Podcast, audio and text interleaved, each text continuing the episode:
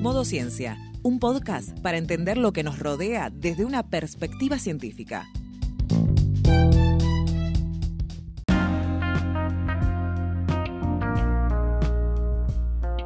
Prepárate unos mates, un té o un café, que ya activamos el modo ciencia.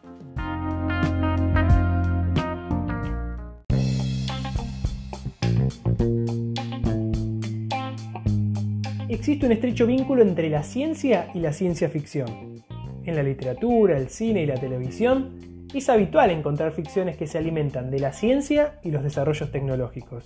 Incluso en muchos casos, la literatura se ha adelantado por intuición o casualidad a descubrimientos científicos y avances tecnológicos. Según el escritor argentino Jaime Rest, la ciencia ficción suele referir acontecimientos insólitos, pero trata de otorgarles verosimilitud. Esa búsqueda de verosimilitud la hace a partir de los últimos hallazgos en el campo científico. De este modo, para él, este tipo de narración tiene su base de sustentación en la atmósfera que ha creado el avance tecnológico, con los viajes al espacio, los avances en materia de computación o incluso en el área de salud. Como dice Rest, la ciencia ficción explora las condiciones de la existencia humana actual, perturbada por las acechanzas de los factores imprevistos, desconocidos o amenazadores, que están ligados a la atmósfera psicológica de un sorprendente adelanto de la ciencia y de la técnica. Para explorar los caminos entre la ciencia y la ciencia ficción, ¿qué mejor que escuchar a un científico y escritor? Miguel Oyuelos es doctor en física, investigador del CONICET, profesor de la Universidad Nacional de Mar del Plata y escritor. Ha publicado varios libros de divulgación científica y dos novelas de ciencia ficción en las que pone el foco en la inteligencia artificial. Oyuelos nos cuenta cómo nace este vínculo entre la ciencia y la literatura y cómo es en la actualidad el puente que conecta la ciencia con las películas y las series de ciencia ficción.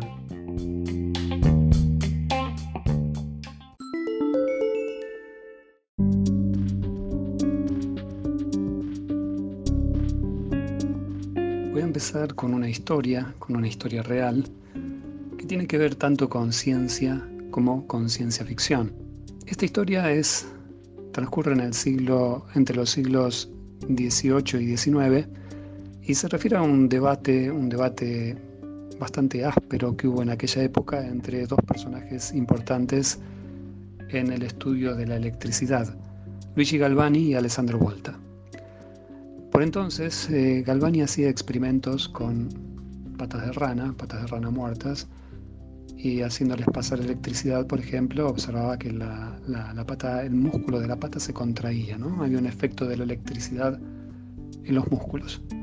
En un momento, eh, Galvani hizo algo que le llamó mucho la atención, que fue conectar eh, los extremos de una pata de rana con una horquilla de metal que tenía metales distintos en los dos extremos. Por ejemplo, en un extremo tenía cobre y en el otro extremo tenía zinc.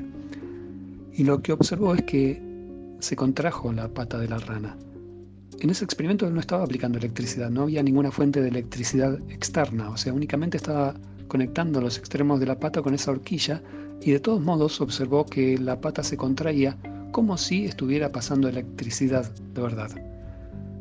A partir de entonces, este, Galvani empezó a hablar de lo que él llamaba electricidad animal. Suponía que de alguna manera había electricidad ahí almacenada en los músculos de la pata que se liberaban cuando aplicaba esa horquilla de metal.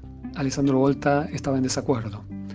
Él consideraba que esa energía, esa electricidad no tenía un origen animal y lo probó de la siguiente manera, con lo que hoy llamamos, por supuesto, la pila, la pila de Volta. Él apiló, hizo una pila con discos de metal de distinto tipo alternados, por ejemplo de cobre y de zinc, separados por un cartón con salmuera o podía ser alguna otra cosa que los mantuviera separados pero que pudiera conducir la electricidad. Y este, vio que con eso era suficiente para generar una corriente eléctrica. O sea, eso es lo que en realidad estaba pasando en el experimento de la pata de rana. No hacía falta la pata de rana, se podía hacer con discos de metal y cualquier cosa entre medio así húmeda este, con eso ya era suficiente. O sea, eh, no había nada de origen animal para producir la electricidad que, Luigi Galvani observaba. Bueno, Galvani eh, hacia fines del siglo XVIII eh, ya se decidió retirarse, dejó la continuación de sus trabajos a un sobrino, sobrino que se llamaba Giovanni Aldini, que hizo muchos experimentos sobre el efecto de la electricidad en distintos animales, en distintos cadáveres de animales. Experimentos muy detallados, muy bien hechos. Publicó un libro sobre ese tema que tuvo su importancia en aquella época sobre el efecto de la electricidad generalmente en, los cuerpos de los animales. Este, estudios fisiológicos de relevancia eran lo que, lo que hacía Aldini. Pero Aldini eh, en Italia quería dar un paso más, quería ver qué es lo que pasaba si uno en lugar de experimentar con animales experimentaba con un cuerpo humano. Y en Italia tenía un inconveniente. No era difícil conseguir cadáveres de las ejecuciones de delincuentes, pero en Italia tenían la costumbre de eh, guillotinarlos. Acá donde la, la historia se empieza a poner un poco truculenta. El problema que tenía Aldini era que los cadáveres guillotinados perdían mucha sangre y de esa manera ya no conducían bien la electricidad y no eran apropiados para sus experimentos. Aldini viajó a, Inglaterra, dio algunas charlas allí. En Inglaterra los delincuentes eran colgados. Eso hacía que un cadáver de un delincuente fuera más apropiado para los experimentos que quería hacer Aldini. Dio una, conferencia con bastante público en una sociedad científica en Londres y empezó a aplicar electrodos y electricidad y empezó a, la gente observaba que los músculos de este cadáver se empezaban a contraer y el espectáculo fue eh, muy impactante, tanto que la gente salió corriendo horrorizada. Eso tuvo mucho impacto en la prensa también, se habló durante muchos años sobre los experimentos de Aldini con cadáveres y con la electricidad. Estas historias seguramente llegaron a oídos de eh, una persona que quizás, me imagino que muchos de los que están escuchando ya se imaginan a quién me estoy refiriendo. Mary Shelley, la autora de Frankenstein.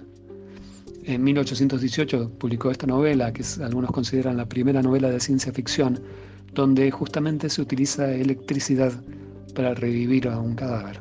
O sea, el mismo tipo de experimentos que hacía Aldini en Londres. Bien, esa es la conexión que existe en esta historia entre investigación científica y literatura de ciencia ficción, como, como esas investigaciones científicas que impactaron en su momento en la prensa tuvieron esta influencia en la novela, en esta novela tan famosa de Mary Shelley.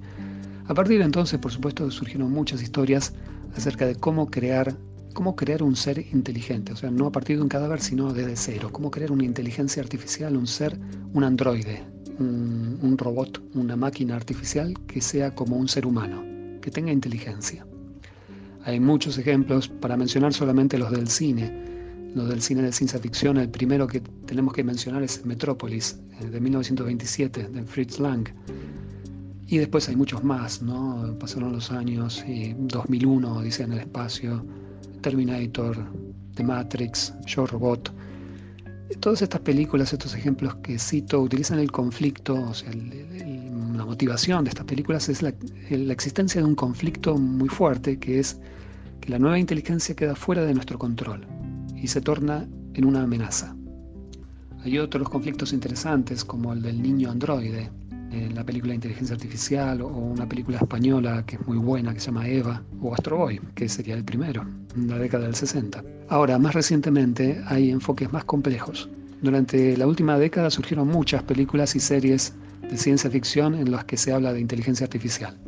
Menciono algunas nada más, Transcendence, Her, Ex Machina. En estas películas se va desdibujando ya, es bastante distinto al enfoque porque ahora cada vez es más difícil distinguir entre la inteligencia artificial y una inteligencia humana. ¿no? Especialmente eso se ve en Ex Machina, una película excelente que recomiendo mucho también. Ahora, ¿qué dice la ciencia acerca de la conciencia? Bueno, muy brevemente, hay un problema básico en el estudio de la conciencia, hay un problema que es difícil de definir, la conciencia también, pero este, al problema que me refiero, aparte de la definición de qué es la conciencia, es que, bueno, todos la experimentamos, o sea, es, es, algo lo, más frecuente que experimentamos en la conciencia, porque la experimentamos todo el tiempo, permanentemente, pero es un proceso interno, o sea, es oculto, es algo privado, es solo accesible al que lo experimenta y es inaccesible para el resto. O sea, si alguien quiere eh, estudiar mi conciencia, no puede, es como algo a lo cual no puedo acceder. Yo solamente tengo acceso a mi conciencia. Esto es lo que llaman el problema difícil de la conciencia. que hay una, como una brecha muy difícil que parece imposible superar entre la observación de la actividad cerebral con electrodos que uno puede observar y la experiencia interna de la conciencia. Muy brevemente también menciono, dentro de este debate surgió una posición de, durante los 90 de Dennett de que la conciencia es una ilusión, o sea, de que en realidad eh, la conciencia es como un truco de magia, un truco de magia en el cual se nos hace creer que estamos experimentando algo que no tiene un, sustento o un sustrato material, pero que en realidad sí lo tiene. Para ir terminando, entonces menciono lo que yo mencioné hace un momento, ¿no? que la conciencia es quizás el misterio más grande y también el más frecuente, porque es algo que experimentamos todo el tiempo. Si se trata de una ilusión o no, es algo que está en debate. ¿eh? Es una posición cada vez más aceptada, especialmente entre los neurocientíficos. Todavía no está no se ha logrado una inteligencia artificial consciente, o sea, la inteligencia artificial es algo omnipresente, ¿no? Está en todos lados, pero es un tipo de inteligencia artificial muy especializada en resolver un problema particular y no tiene nada de consciente. Algunos especulan, de manera quizás un poco aventurada, de que en 20 o 30 años se podría llegar a producir una inteligencia artificial consciente equivalente a una inteligencia humana. Si eso es así, bueno, está por verse. Es muy difícil hacer pronósticos tecnológicos de este tipo. Pero sí, lo que se puede decir es que eh, los avances y los cambios que hay en el procesamiento de la información, en la computación, en las neurociencias en la inteligencia artificial, esos avances también se reflejan en el cine y en la literatura de ciencia ficción, donde se nos presentan inteligencias artificiales que son cada vez más difíciles de distinguir de una inteligencia humana.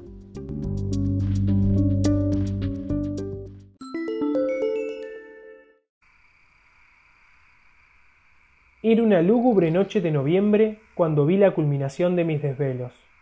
Con una ansiedad casi desesperada, dispuse a mi alrededor los instrumentos de la vida para infundir una chispa de existencia a la cosa inanimada que yacía a mis pies. Era ya la una de la mañana. La lluvia repiqueteaba en los cristales con un sonido fúnebre, y la vela estaba a punto de consumirse, cuando bajo el resplandor de esa luz casi extinta vi abrirse el ojo opaco y amarillo de la criatura. Respiraba con dificultad, y un movimiento convulsivo agitaba sus partes. Frankenstein de Mary Shelley, publicada en 1818. Dos siglos después de la novela Frankenstein, la ciencia ficción tiene una marcada presencia en la literatura, en el cine y en las series y sus historias ficcionales, enriquecidas a partir de conocimientos científicos y desarrollos tecnológicos, atrapan a niños, jóvenes y adultos.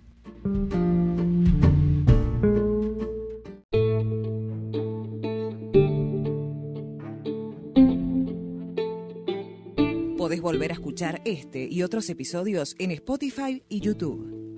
Suscríbete a nuestro newsletter en citecus.com barra newsletter. Encontranos en las redes sociales como Citecus OC.